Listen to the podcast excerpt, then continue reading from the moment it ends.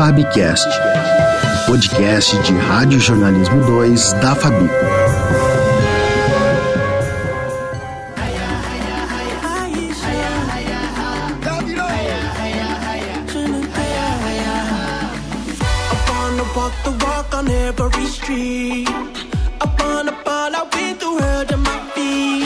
Olá, está começando o Fabcast, o podcast de Rádio Jornalismo 2 da Fabico.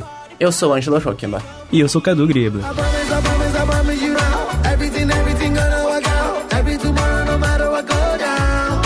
Neste primeiro episódio da série Copa do Catar, Geopolítica do Esporte, vamos falar da política internacional que está por trás da próxima Copa. O primeiro evento deste porte realizado no Oriente Médio está carregado de significados que vão muito além do troféu em disputa. A escolha do Catar como país sede da Copa do Mundo de 2022 levanta polêmicas. É uma monarquia absolutista envolvida em denúncias sobre violações de direitos humanos e uma disputa com a Arábia Saudita por influência na região. E para conversar conosco sobre a Copa do Catar, convidamos Matias Pinto, historiador de formação, apaixonado por futebol e integrante dos podcasts Xadrez Verbal e O Som das Torcidas.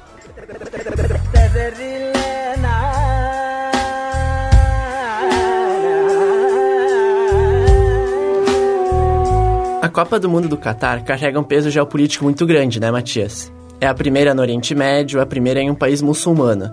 A gente teve também toda a questão que a Rússia foi expulsa da disputa das eliminatórias.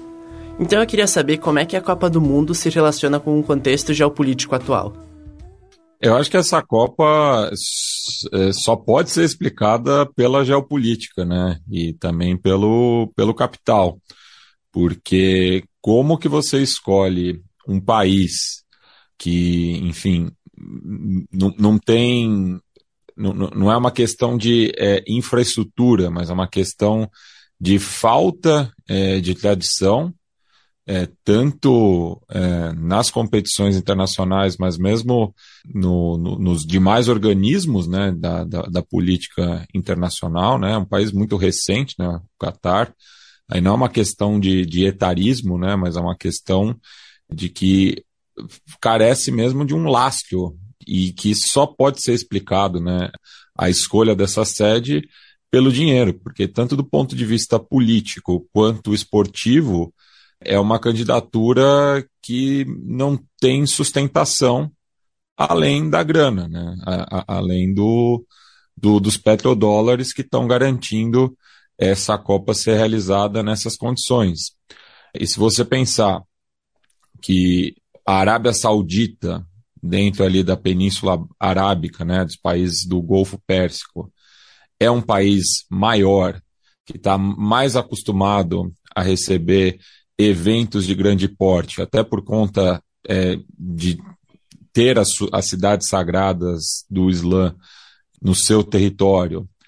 É, é um país que já participou diversas vezes da Copa do Mundo, já participou de outras competições internacionais, mas existe toda uma questão de imagem é, atrelada aos sauditas, ao contrário do Catar, que aos olhos do Ocidente, mesmo assim com diversos de, de, diversas interrogações, mas aos olhos do Ocidente acaba sendo mais palatável, né? Até por conta de, de uma mudança, vamos dizer assim, né? Da sua imagem, e daí você tem um grupo midiático como o Al, Jazeera que contribui para isso, né? E que acaba sendo talvez o principal interlocutor do dito mundo árabe, do mundo islâmico com o Ocidente, aí você entende por que se escolheu um e não outro. The winner to organize the 2022 FIFA World Cup is Qatar. Se você pegar na origem né, do, desses países, é, acaba sendo uma briga familiar, né, porque são, são monarquias que têm diversos laços entre si. Né? Então, a partir desse momento ali nos anos 90, que o Qatar acaba se apresentando para o mundo e uma dessas formas, né, de, de, de, um cartão de visita é através do esporte e acaba tendo um investimento maciço, né, principalmente no futebol, né, que é a modalidade mais popular do mundo. Né? Cabe lembrar, por exemplo, o jogador Emerson Sheik acaba ganhando esse apelido porque ele jogou muito tempo no Catar e acabou se naturalizando. Até porque, para a montagem de uma seleção Qatari, é, você não consegue ser competitivo apenas com jogadores é, nascidos no país. Porque, além de ser uma população muito pequena, é um país que não tem tradição no esporte. Né? Eu sempre costumo dar esse exemplo de que, acho que não dá nem para chamar de esporte, né? mas a, a, modalidade mais popular do país é a falcoaria, é, é, é adestramento de falcão. Isso que, que assim que os catares são reconhecidamente bons, né? Porque é, é uma modalidade popular na região. Mas no futebol não. Então por isso que acaba precisando naturalizar diversos jogadores, o que ocorre também em outras modalidades, nos Jogos Olímpicos, nos Jogos Asiáticos, nos Jogos Árabes, enfim. Então, essa é a política esportiva do país e que acaba também servindo para atração de mão de obra, daí nesse caso, principalmente no subcontinente indiano, com todas as questões trabalhistas né, que foram é, fartamente denunciadas nesse período, mas que diversos órgãos internacionais estão fechando os olhos também. Esse homem perdeu os cabelos. A família perdeu um filho. Eles são do Nepal, país no sul da Ásia. Segundo reportagem do jornal inglês The Guardian, fazem parte de um grupo de centenas de trabalhadores seduzidos por promessas de ótimos empregos na construção civil no Catar. Mas no país, um dos mais ricos do mundo, encontraram uma realidade totalmente diferente.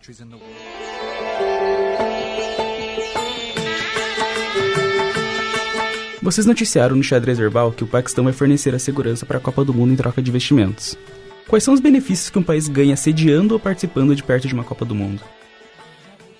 É, acaba sendo, como eu falei anteriormente, é um cartão de visita, né? É uma forma de você mostrar para a comunidade internacional que você está num estágio avançado de desenvolvimento, você mostra que você tem capacidade de atrair investimento, é, de turismo, principalmente, né? Que hoje para muitos países é a principal fonte de receita, para você tentar, de certa maneira, manipular a narrativa em relação à sua nação. Né? E, e a gente pode observar aí que no, nos últimos anos a FIFA tem optado, né?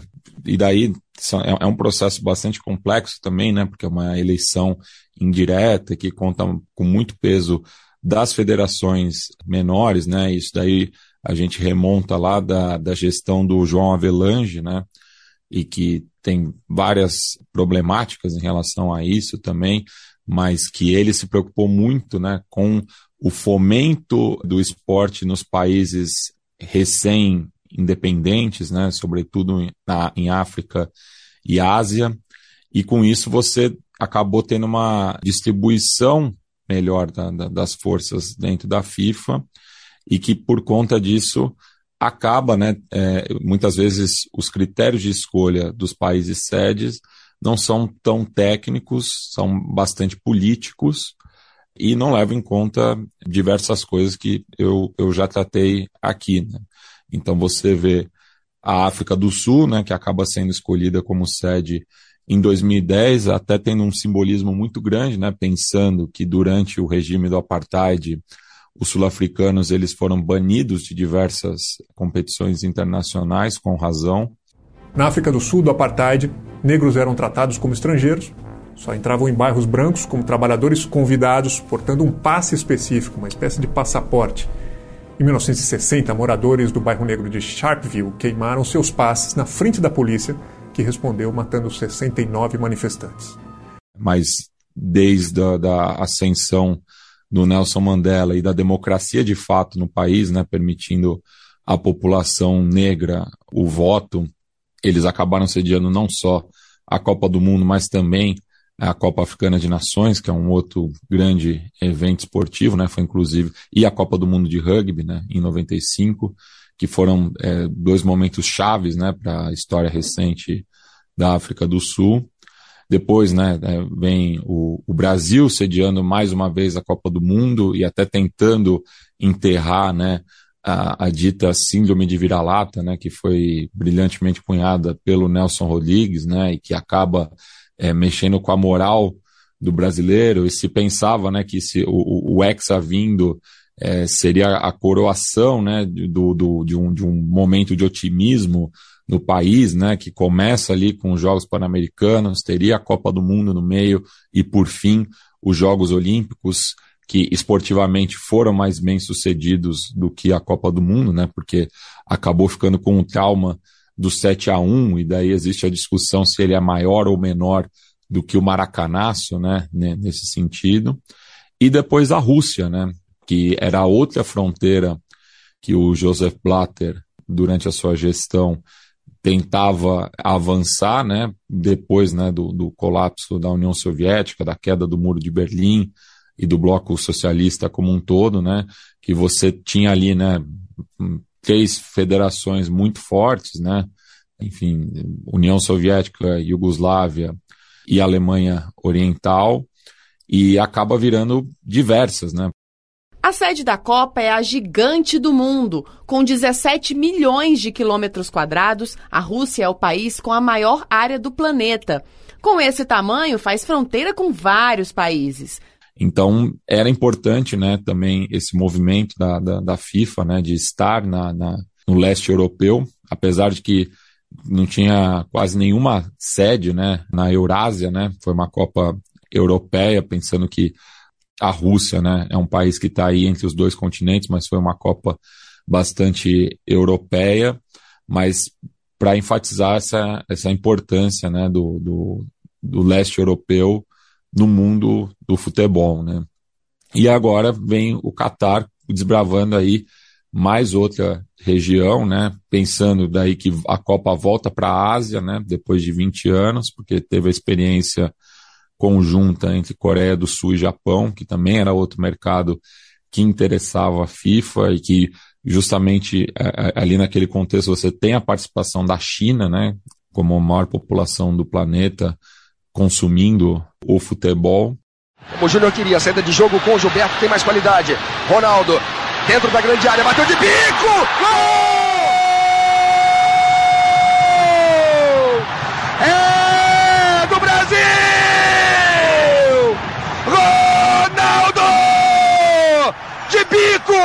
Ronaldo! Rusto não acredita! Ronaldo! Um para o Brasil! Zero para a Turquia!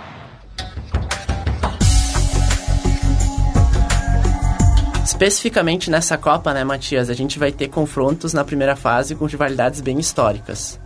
No grupo D, a gente tem França e Tunísia se enfrentando na terceira rodada, enquanto que Inglaterra, Estados Unidos e Irã se encontram no grupo B. De que forma as questões políticas acabam entrando ou não dentro de campo? É, tem sempre a questão do simbolismo, né? O caso dos Estados Unidos e Irã já é um confronto repetido, né? Porque teve a experiência em 98, né? No, no chamado Jogo da Paz, né? E que, assim, tirando o protocolo, não foi nada pacífico, né?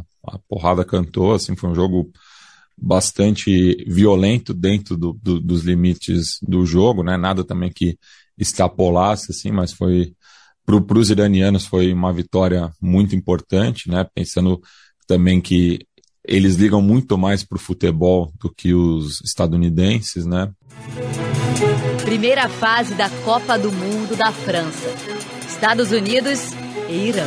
É um momento especialíssimo da Copa do Mundo. É um momento especialíssimo do esporte. Antes do início daquela batalha, os jogadores iranianos estavam armados. Armados com flores para entregar aos americanos. Que cena mais linda, que comove, que arrepia, que emociona. O Irã acabou ganhando por 2 a 1, um, num jogo em que o placar foi bem menos importante do que a mensagem enfim, na Copa do Mundo você tem exemplos, né, como é, o jogo entre as duas Alemanhas em 74, né, que, que é um caso curioso também. Na última edição, o, o jogo entre Suíça e Sérvia, né, que você tinha diversos jogadores suíços de origem albanesa kosovar, né, então que acabou é, até na própria comemoração, né, durante a, a vitória suíça, isso veio à tona, e, vai, e é um, um, outro confronto que vai se repetir também, né, é, novamente os dois países estão no grupo do Brasil, né, então é sempre curioso, assim, né, mas eu acho que não, não tem, claro, uma influência tão grande, assim, eu acho que nesse sentido os Jogos Olímpicos acabam sendo uma arena mais interessante, até pela variedade de países, né? E de modalidades, né? Porque daí você acaba juntando países que têm modalidades em comum que são fortes, né? Munique, setembro de 1972. O mundo inteiro acompanhava a festa das Olimpíadas de Munique, mas o terror manchou de sangue a bandeira dos Jogos Olímpicos. A gente está comentando aqui logo após né, 50 anos da efeméride do atentado em Munique, é, do Setembro Negro, que acabou invadindo o prédio na Vila Olímpica, onde estava a delegação israelense, vitimando boa parte dos seus componentes. A imagem clássica do atleta com a tocha olímpica acabou sendo substituída pela imagem do terrorista encapuzado. No final, um saldo trágico. 11 atletas israelenses e um policial assassinados. Cinco terroristas morreram e três foram presos. E, assim, na edição anterior, no México, você teve o protesto em Tlatelolco, né, dos estudantes aproveitando a atenção do mundo para os jogos. It was a night that traumatized Mexico. Exactly 50 years ago, mainly student protesters gathered in Tlatelolco Square to challenge an authoritarian regime.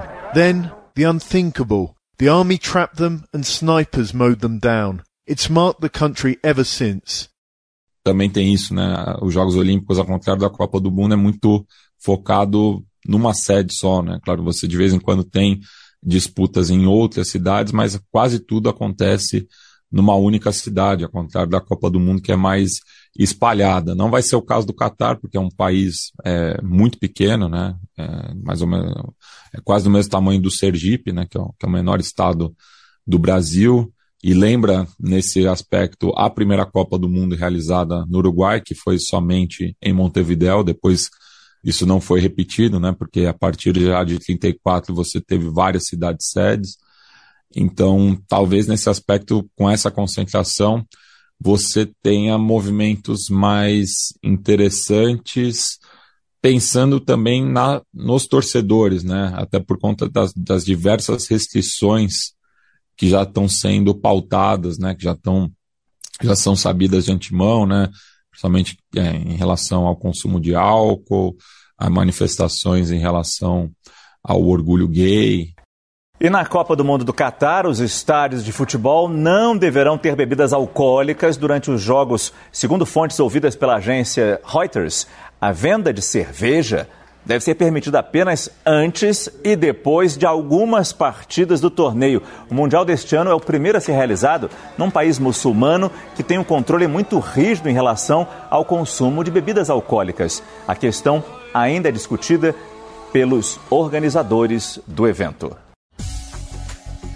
E o que a Copa significa enquanto uma reunião de chefes de Estado? Como é que ela pode ser usada para autopromoção? Nesse sentido, né, você pega até o caso brasileiro, que das cinco edições que o Brasil conquistou, isso nunca teve um, um efeito, pensando, tirando 1970, né, que a gente já vivia num regime de exceção, mas nas outras quatro, que a gente ainda vivia numa democracia, não teve um efeito prático nas urnas, né?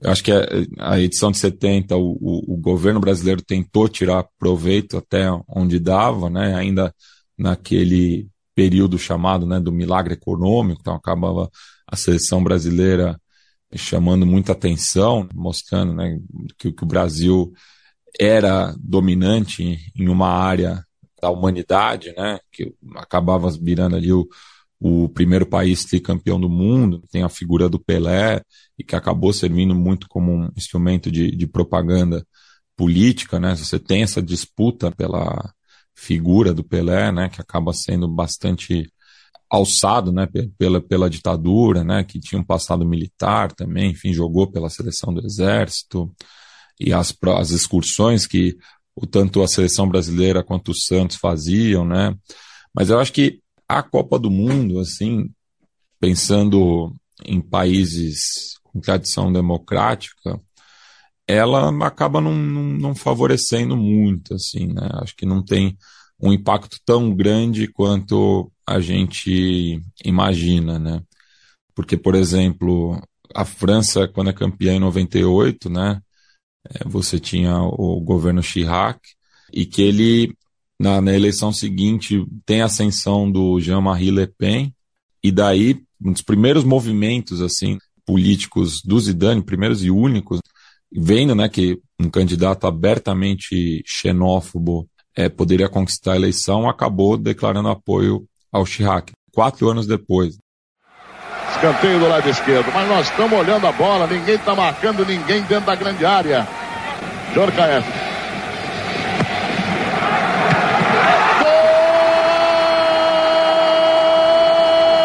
Gol da França! Zidane!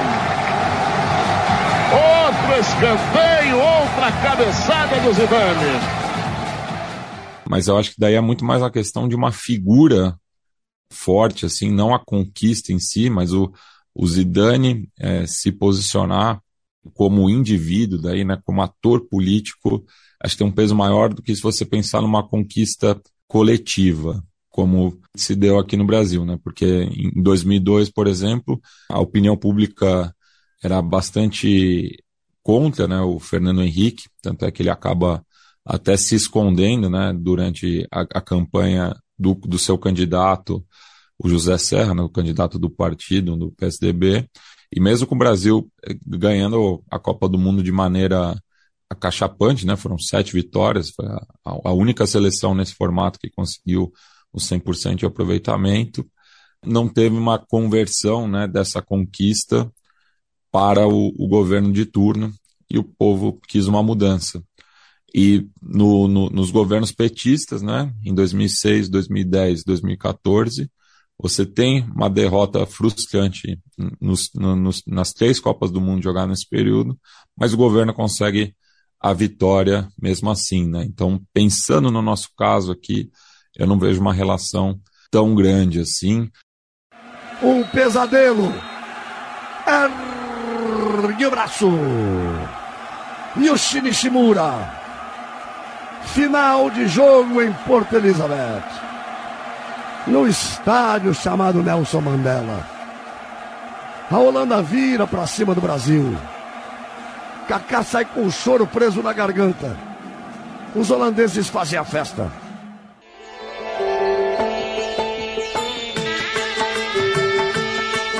A gente sabe que no Brasil a camisa amarelinha está muito presente no imaginário popular, né, Matias? E ao redor do mundo, o futebol também funciona como uma ferramenta identitária.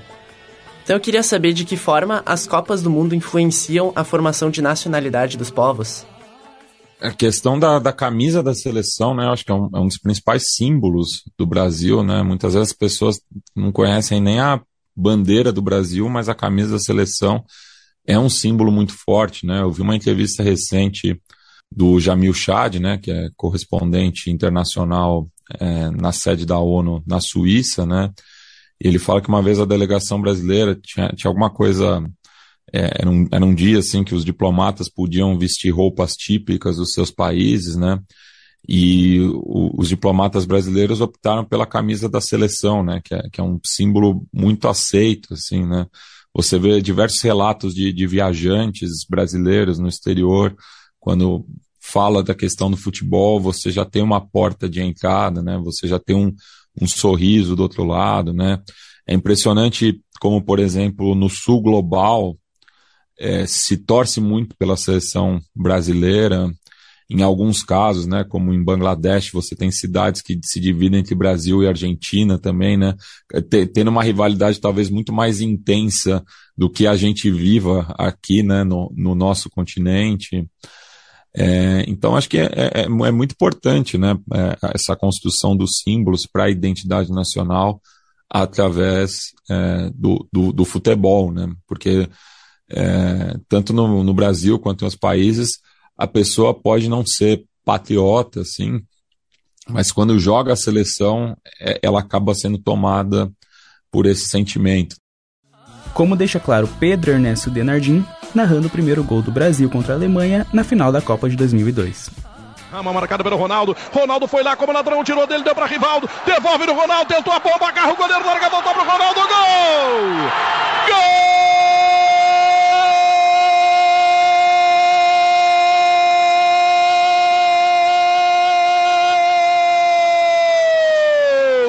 Penta, penta, penta campeão! Penta, penta, penta campeão! Penta, penta, pentacampeão! Brasil! Brasil! Brasil! Pentacampeão Brasil! E tu, Ronaldo? Tu, Ronaldo Nazário? Eu te levo à categoria de rei do Brasil!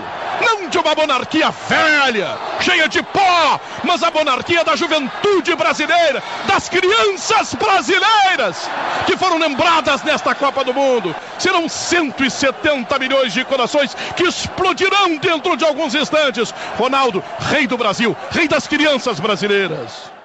A Copa do Mundo acaba sendo um, um período de exceção, muitas vezes, né? De, das pessoas é, esquecerem, né, tentarem esquecer um pouco os problemas, né, e você ter esse, esse sentimento de, de unidade, né, porque quando, quando tem um jogo de Copa do Mundo aqui no Brasil, você sente uma mudança no, no astral da cidade, né, muitas vezes acaba tendo ponto facultativo, né, então você vê uma mobilização de grande parte da população. Claro que tem pessoas que vão continuar alheias ao, ao jogo, né, e o e é um, um, dado sempre muito relevante, né, de que a maior torcida do Brasil é daqueles que não têm um clube, né, que o, tem, tem essa questão assim no, no, no cotidiano, o futebol ele não diz é, muito para boa parte da, da população, né, e, e daí até quem tem uma filiação clubística acaba muitas vezes incomodada nesse período da Copa do Mundo, né, porque é como se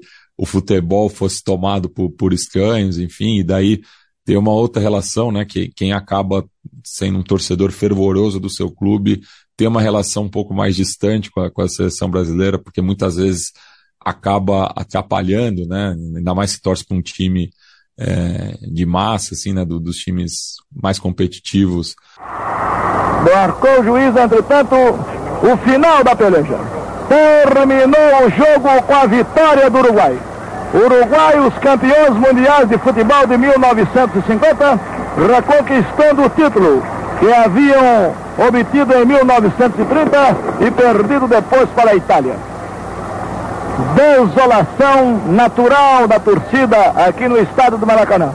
A seleção brasileira muitas vezes é, é um empecilho né, para pro, os objetivos do seu clube. Então são, são diversas situações, assim, né? Mas é, é, mostra né, como o futebol, sendo a modalidade mais popular do planeta, ela ajuda muito na construção da nacionalidade, né? E é, é, e é outro dado também que a gente sempre é, aponta, né, de que a FIFA tem mais filiados do que a ONU, né?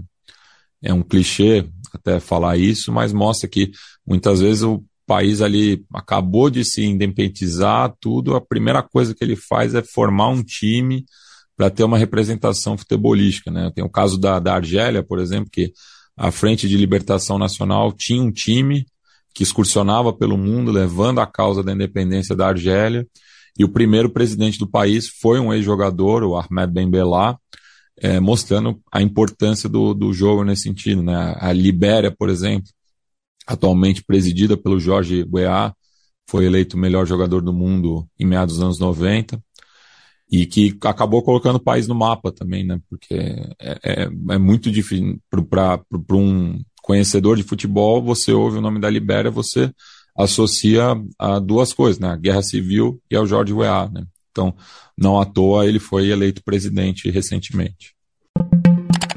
O ex-jogador George Weah, único africano ganhador da Bola de Ouro, foi eleito presidente da Libéria nesta quinta-feira.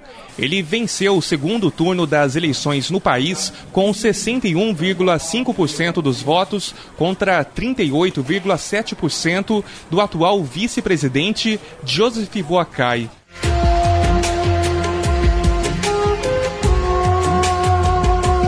Em resumo, Matias, o que, que dá para esperar das manifestações da geopolítica na Copa? Eu acho que é, é uma surpresa, assim, acho que não dá para esperar muito, assim, eu acho que vai ter, claro, essa esse choque de realidade, né? Não quero nem falar né, de, de, civilização, né? Que é um, é um termo muito retrógrado, né? Assim, mas é, são realidades muito diferentes, né? O Catar vai receber muitos turistas e vai ser um choque de realidade, assim como eu tive relatos, né, de, de amigos palmeirenses que foram, né, para o mundial jogado no, nos Emirados Árabes e que sentiram um, um estranhamento muito grande, né? Porque vai ser uma experiência diferente para quem está acostumado né, com, com esse tipo de evento por conta de todas essas restrições é, apontadas. Mas eu acho que em termos geopolíticos, necessariamente, não tenho assim nenhuma, não posso te apontar uma previsão. Eu, por exemplo, estou muito pessimista em relação à Rússia em 2018 em, é, por conta do hooliganismo principalmente, porque você tinha ali de, é, uma, um, diversas condições que facilitariam o confronto entre torcedores. Mas nesse caso, o governo Putin é, soube lidar com bastante inteligência para coibir esse tipo de ação. Episódios de violência antecederam a partida entre Polônia e Rússia pelo Grupo A da Eurocopa 2012 nos arredores do Estádio Nacional de Varsóvia. A polícia teve dificuldade para controlar os confrontos entre os torcedores das duas seleções e foi obrigada a usar canhões de água e bombas de gás lacrimogênio. Mas eu acho que nesse sentido, no Catar não vai ter essa, esse perigo, assim, porque vão viajar menos pessoas do que o comum. E diante de todas essas restrições, né, da própria dificuldade de acessar o país, eu acho que o, hooliganismo não vai fazer parte né, do, de, dessa edição. É o que eu imagino.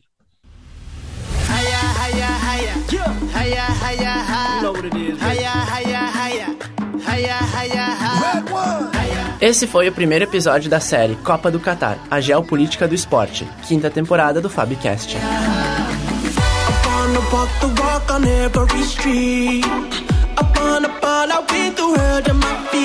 O episódio foi produzido por Daniel Correia, Guilherme Freire, Tabata Collin e Paulo Garcia. O roteiro foi de Ângelo Roquembar, supervisão de Cida Golim e técnica de Neudimaro da Rocha. Por hoje é só. Um abraço e até a próxima.